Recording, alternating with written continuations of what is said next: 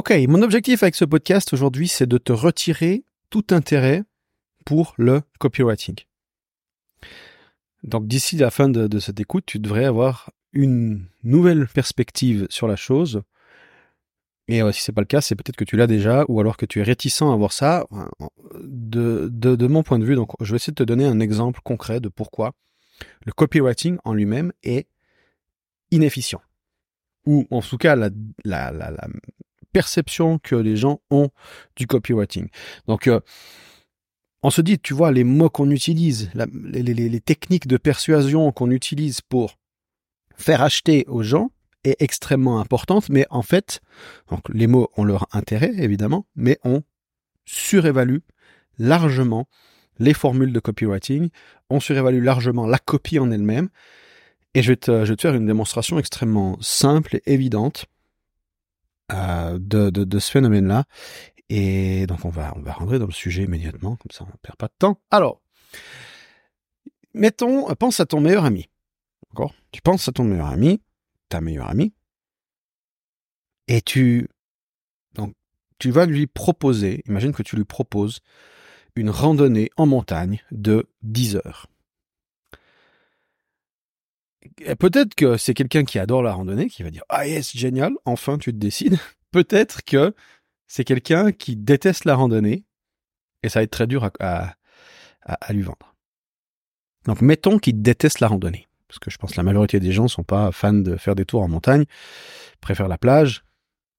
Partons de ce principe. Ou bien pense à quelqu'un d'autre qui déteste la randonnée, comme ça on est sur la même longueur d'onde.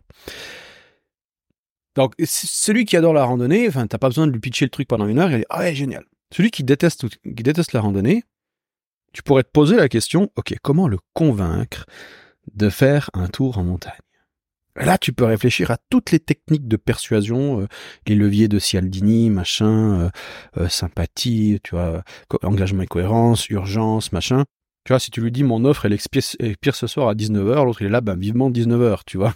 Ça l'urgence fonctionne pas là, au contraire, genre euh, tu peux déjà fermer ton offre maintenant, euh, je vais pas te suivre euh, sur la montagne, tu vois.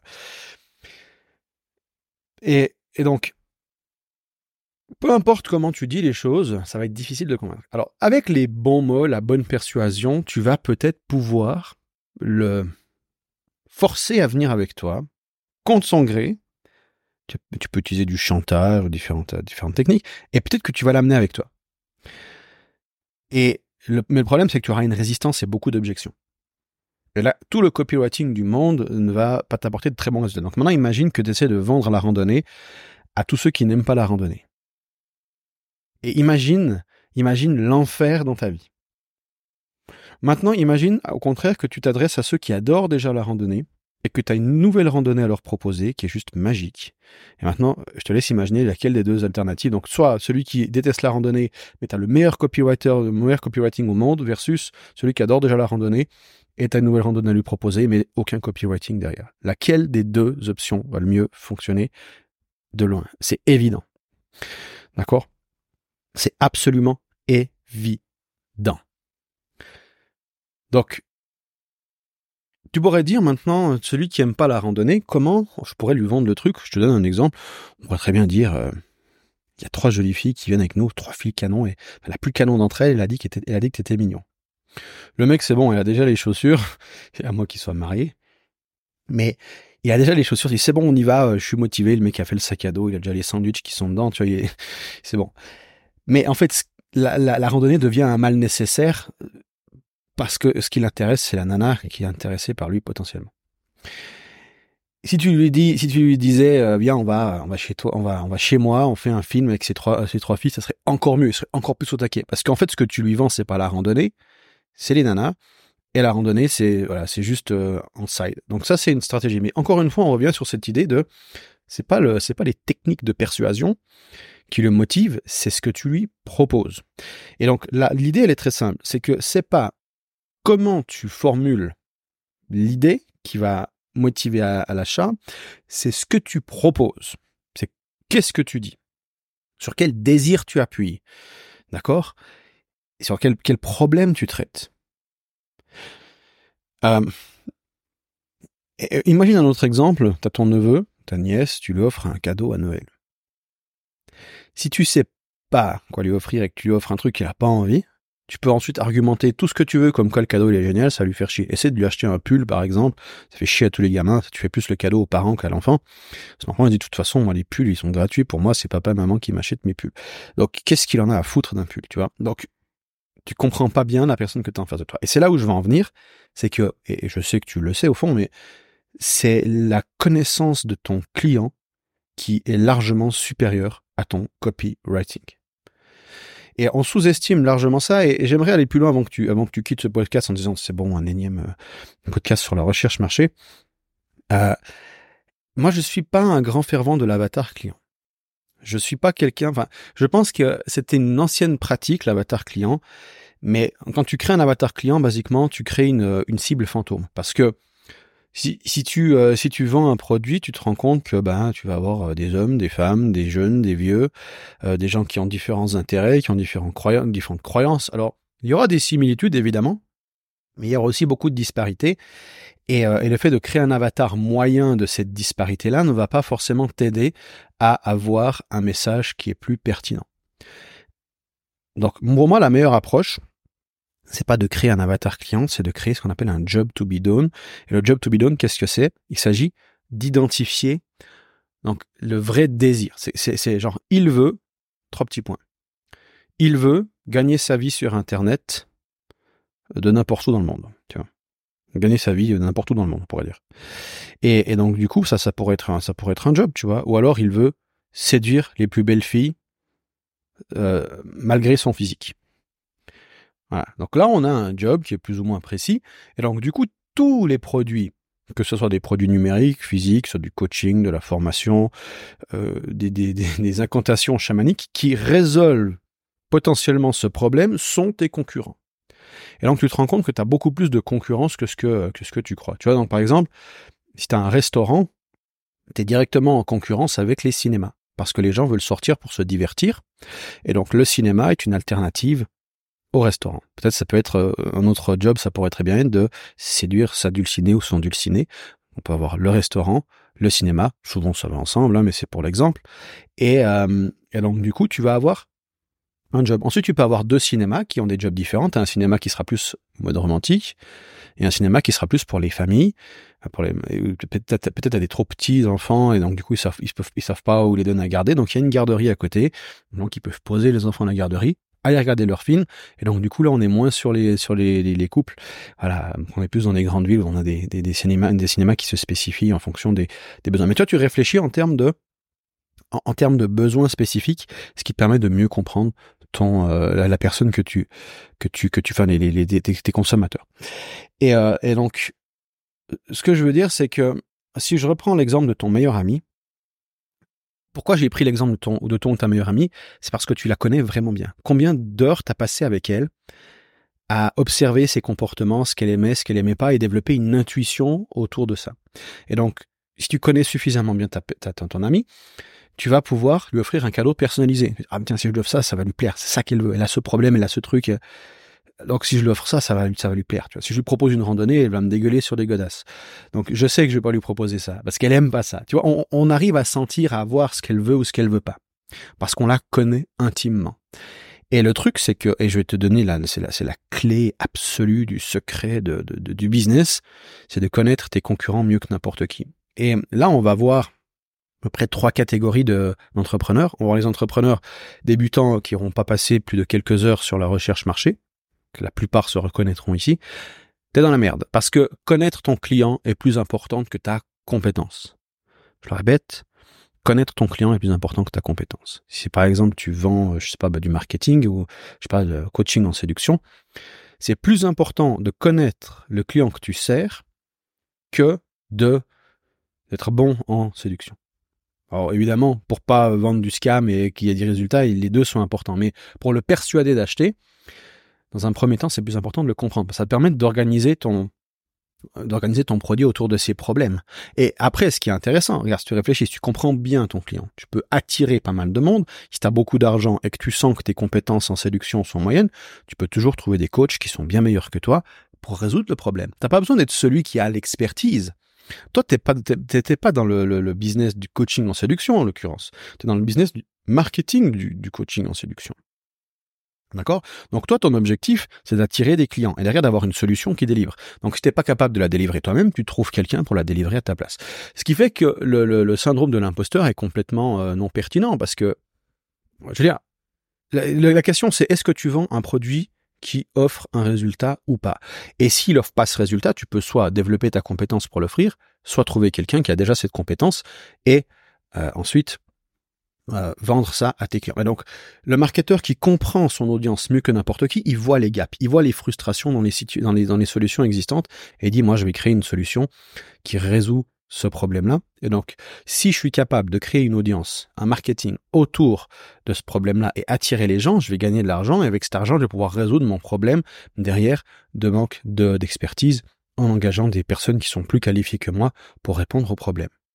C'est d'ailleurs souvent ce qu'on fait hein, quand, on, a un coaching. Au début, on met en place le coaching, mais très rapidement, on trouve des experts qui viennent, euh, qui viennent délivrer le service à notre place. Comme ça, on peut se concentrer davantage sur le marketing. D'accord? J'essaie de te faire shifter un peu la perspective. Donc là, on est vraiment sur une logique de qu'est-ce que veut le client? Qui c'est? Et, je veux vraiment le mieux connaître. Donc on a la première catégorie, ceux qui ont fait quelques heures, je disais, donc je vais terminer là-dessus. On a la deuxième catégorie qui ont compris l'importance de l'expérience client, mais pas compris à l'intensité nécessaire pour le développer. Et donc là, ils ont peut-être passé 20, 40 heures en tout euh, sur leur recherche de leur marché. Et puis on a la troisième catégorie qui sont les superstars qui eux ont passé des centaines, des milliers d'heures à étudier leur marché. Faut savoir que je sais pas si tu connais Y Combinator, c'est un incubateur, c'est c'est le c'est le c'est celui qui a lancé Stripe et des grosses sociétés comme ça. Et, euh, et donc chez Y Combinator, ce qui les intéresse, c'est des startups avec le, fondateur qui a 10 ans d'expérience sur le problème qu'il veut résoudre. C'est pas un hasard. C'est le plus important, tu vois, le, fondateur, et donc il connaît le, le, problème, et après, évidemment, ensuite, on peut trouver les talents. Parce que tu dis, OK, il y a ce problème-là, moi, je sais comment marketer ce problème-là, donc je peux vendre la vision du truc, parce que là, je vois quelque chose que les autres ne voient pas, donc tu peux prélever des fonds, et derrière, tu dis, bon, bah, par contre, moi, je sais pas faire de programmation, j'ai juste deux, trois bases, par contre, je peux trouver un développeur de génie qui sera capable d'exécuter ma vision. D'accord? Donc, ultimement, c'est comprendre ton marché, comprendre qu'il y a telle problématique à résoudre et ensuite comment tu le résous? Bah, tu trouves des gens qui ont l'expertise pour résoudre ce problème. Ça peut, ça être quelqu'un d'autre que toi. Et d'ailleurs, on le voit très souvent dans des, dans des, dans des startups, dans les plus gros business il y a toujours deux, euh, co deux co-founders.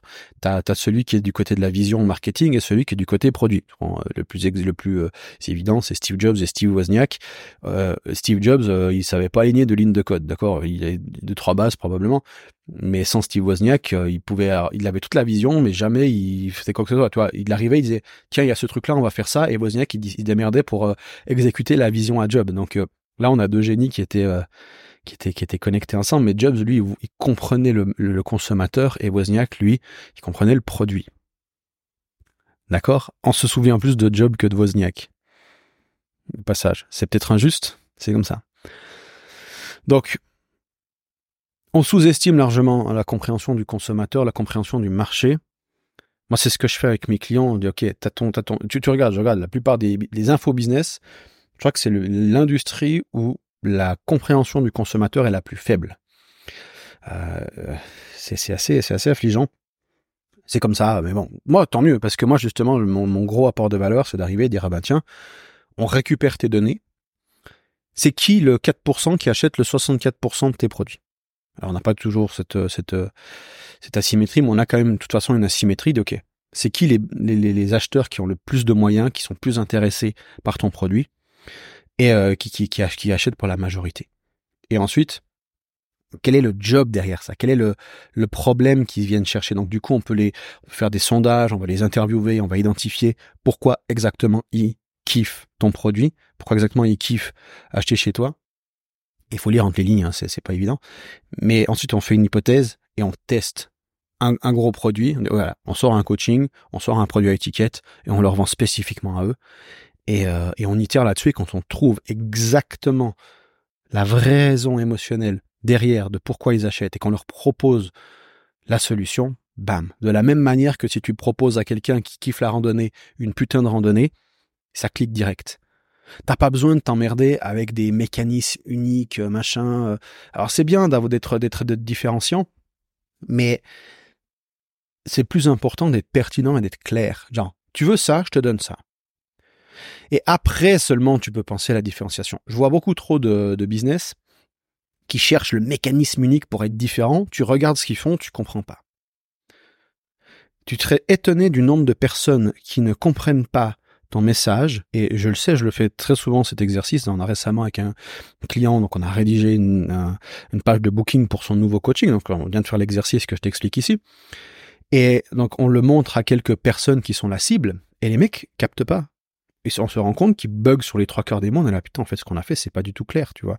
Parce qu'on a la mélodie dans la tête. Tu vois. Si, euh, si, si, euh, si je te tape la mélodie, là, écoute.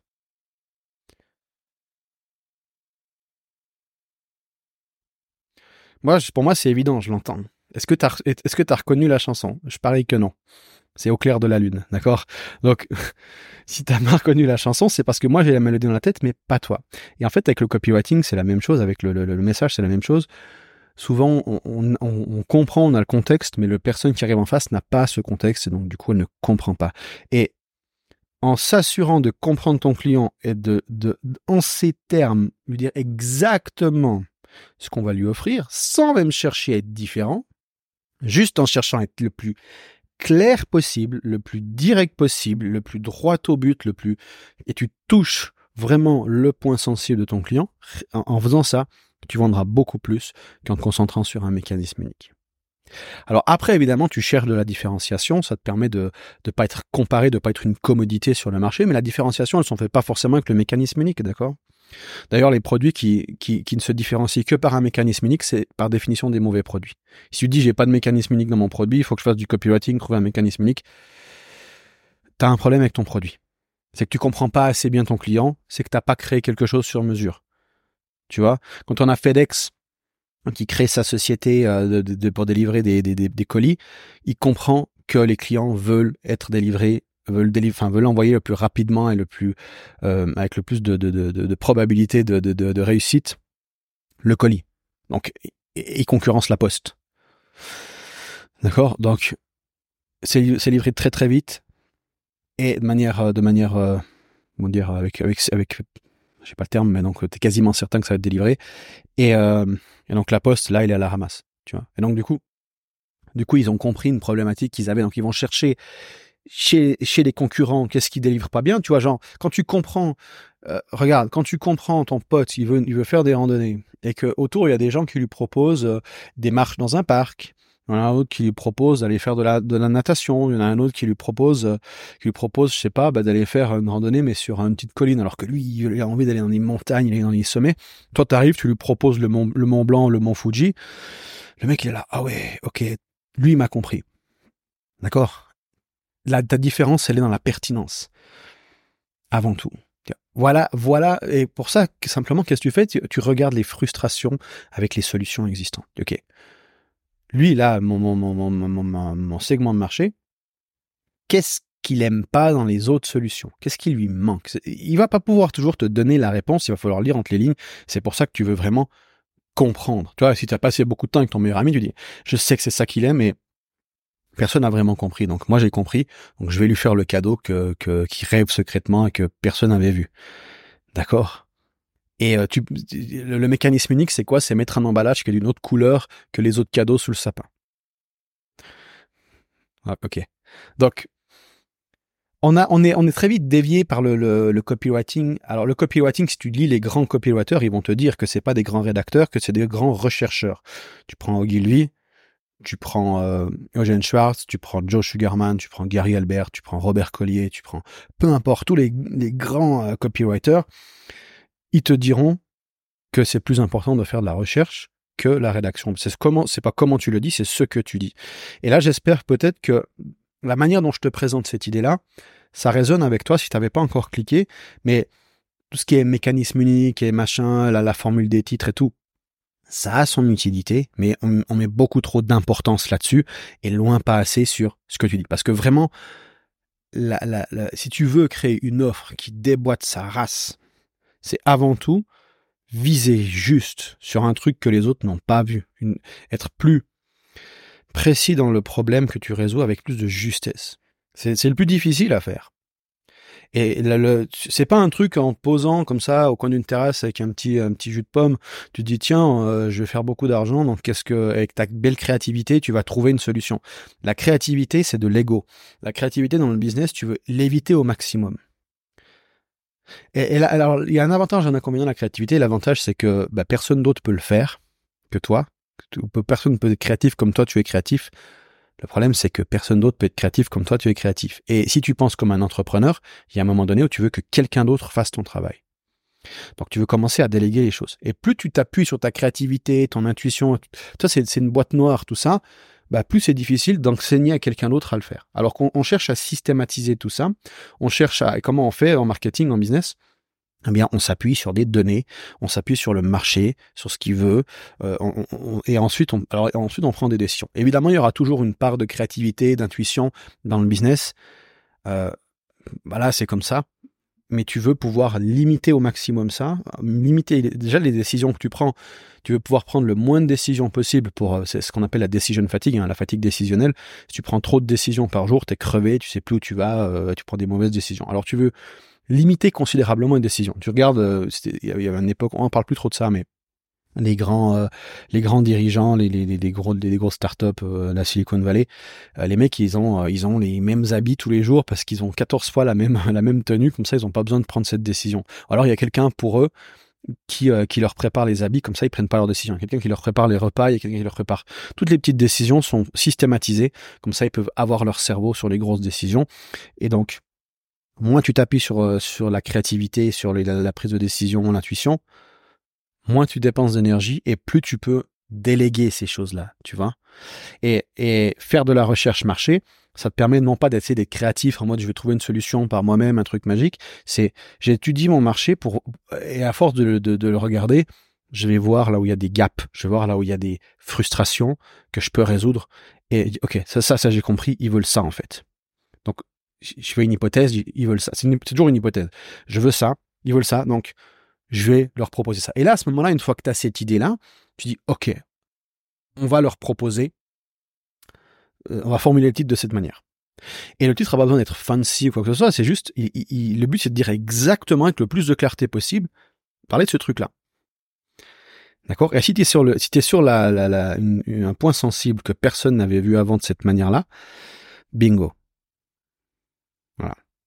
Donc c'est avant tout comprendre ton client. Le, le copywriting, les trois quarts du copywriting, pour l'instant laisse tomber.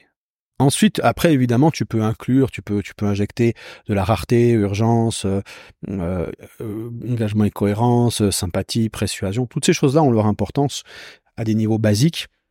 On veut rajouter du bénéfice, on veut rajouter de la preuve, on veut rajouter, mais il n'y a pas besoin d'être fancy. Il faut aller très très simplement. Tu sais, je vois beaucoup de monde qui se différencie avec des titres outrageux, avec des titres, euh, avec des, des, preuves, enfin avec très peu de souvent, ça manque de preuves. Avec euh, avec euh, peut-être des fois aussi de, la vulgarité ou des genre ils insultent leurs clients parce qu'ils tu sais ils essaient un petit peu de ça marche pas comme ça en fait. Le, le moyen de faire un bon copywriting c'est d'être pertinent, d'être clair, d'accord, d'avoir touché un point que personne n'avait vu auparavant et ça tu le fais avant tout avec avec ta recherche marché. Et quand tu greffes une recherche marché sur un business existant et que cette recherche marché elle est organisée d'une manière utilisable, actionnable, ça c'est un autre problème. Hein. Je veux dire, l'avatar client, euh, euh, souvent comme il est formulé par, défaut, il sert pas les créateurs. Je veux dire, qui utilise son avatar client pour créer des contenus? Bon, euh, donc il y a une manière de mettre en forme ça, de créer un playbook qui soit utilisable pour pour les les, les, les, les créateurs, les entrepreneurs, les infopreneurs qui est aussi importante. Mais ensuite, après, tu dis bon voilà, je veux je veux créer euh, bah, je veux créer euh, des, des ads, je veux créer des contenus, je veux créer une offre. On s'appuie sur ce playbook et quand tu quand tu engages des copywriters, ça c'est la bonne nouvelle, c'est que tu as besoin de copywriters pour vendre. Le problème c'est que la plupart des copywriters ils délivrent pas parce qu'ils comprennent pas suffisamment leur le ton marché parce qu'ils prennent très peu de temps à l'étudier et qu'ils sont vite pressés de te rédiger une copie et donc du coup ça flop et après tu copies, tu corriges leur copie et tu fais mieux qu'eux alors que t'es pas copywriter. Donc quand tu as un playbook complet sur la recherche marché et que tu en fait tu vas entraîner ton copywriter avec tes recherches, d'accord Ok, ben voilà ce qu'on ce qu'on sait sur notre client et c'est ça qui fonctionne. Dès que tu lui dis quoi quoi rédiger, tout d'un coup, ton copywriter qui qui délivrait pas euh, se met à, faire des étincelles. En tout cas, se met à, mieux vendre qu'avant. Euh, généralement, il vendra. Ah, ça dépend en fait. J'ai des, cas de figure où le copywriter se met à mieux vendre que le fondateur. Et souvent, le fondateur qui vend mieux que le copywriter. Pourtant, tu regardes que le, texte du, fondateur, il est tout pété. Et ça, c'est le copywriter souvent qui, tu vois, le copywriter, il a mais je comprends pas. Son texte, il est tout pété et il, et il fait autant de conversions alors que le truc là qui est, qui respecte les règles de copywriting, il vend pas. Parce que le texte tout pété, il est plus pertinent parce que le fondateur, il a compris le problème mieux que le copywriter. Cherche pas plus loin. Voilà. Donc si tu as aimé cet épisode, j'ai euh, sur mon site damienp.com une newsletter, comme ça tu ne rates pas les autres. Tu peux évidemment aussi partager cet épisode à qui tu penses en a besoin. Si tu as un copywriter en tête qui mériterait d'entendre ce, podcast, envoie-le lui. Euh, moi, c'est comme ça que ce podcast permet de, de grossir. Je te souhaite une magnifique journée. On se retrouve dans un prochain épisode. Salut.